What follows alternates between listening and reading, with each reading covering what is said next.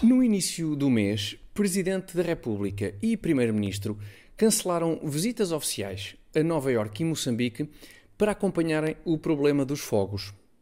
E hoje eu cancelei uma visita oficial à Fonte da Telha para estar aqui, no Política para quem não tem pachorra para política. E é isto que se chama sentido de Estado. Ou será introdução parva para a rubrica semanal nas redes sociais?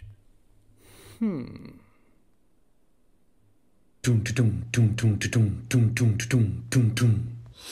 Quem gosta de igualdade, ponha o dedo no ar. Eu... Zero, zero pessoas. Enfim, talvez o facto de não estar ninguém aqui à minha frente uh, possa enviesar ligeiramente os resultados desta sondagem. Mas, ajustando para esse facto, acredito que a maioria das pessoas diria apreciar a igualdade. Eu também aprecio a igualdade. Só que a igualdade é como é como um, um bife. É, a igualdade é como um bife. Tal como um bife pode ser ótimo se for de Kobe, ui que maravilha. Ou pode ser péssimo se for de pangolim, deve ser mesmo mal saboroso o raio do bicho. Também a igualdade pode ser ótima se for igualdade de oportunidades. Ou pode ser péssima se for igualdade de resultados. E aqui convirá lembrar que igualdade de resultados era o propósito último de todos os projetos socialistas e comunistas que o mundo teve o desprazer de conhecer no século XX e também já no século XXI. Mas por que é que a igualdade de resultados é má? Qual é o problema de ganharmos todos o mesmo? Afinal, se é bom sermos todos iguais perante a lei e desejável que todos tenhamos as mesmas oportunidades, não faz sentido termos todos os mesmos resultados?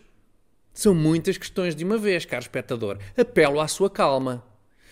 Bom, o, o fundamental da minha resposta é o seguinte: haver desigualdade de resultados não só não é mau, como em grande medida é bom.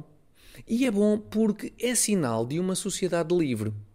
Porque se permitirmos que as pessoas ajam livremente, as diferentes capacidades e escolhas dos indivíduos conduzirão forçosamente a resultados diferentes. Ou, ou teria sido preferível proibir que, por exemplo, o, o Steve Jobs explorasse a sua capacidade inventiva e empreendedora pelo facto de isso significar que acabaria por acumular mais dinheiro que um professor, um, um médico ou um padeiro? Eu diria que não. Embora isso não signifique que, que, mesmo em sociedades livres, não nos sintamos por vezes injustiçados. É? Ou, ou, é porque alguém é mais inteligente, ou mais sortudo, ou, ou mais bonito que nós. Basta ver o seguinte caso envolvendo a minha pessoa. O Brad Pitt apareceu em público de saias e foi logo notícia em todo o lado. Ao passo que eu faço esta rubrica há uma série de semanas, sempre de saias, e a comunicação social nunca mostrou qualquer interesse no assunto. É verdade que não se vê que estou de saias, mas isso não é desculpa. Investiguem, investiguem comunicação social. E não, ainda não será hoje. Vou mostrar a minha saia, porque, porque hoje estou, estou de calções de banho para aproveitar melhor, melhor a vista.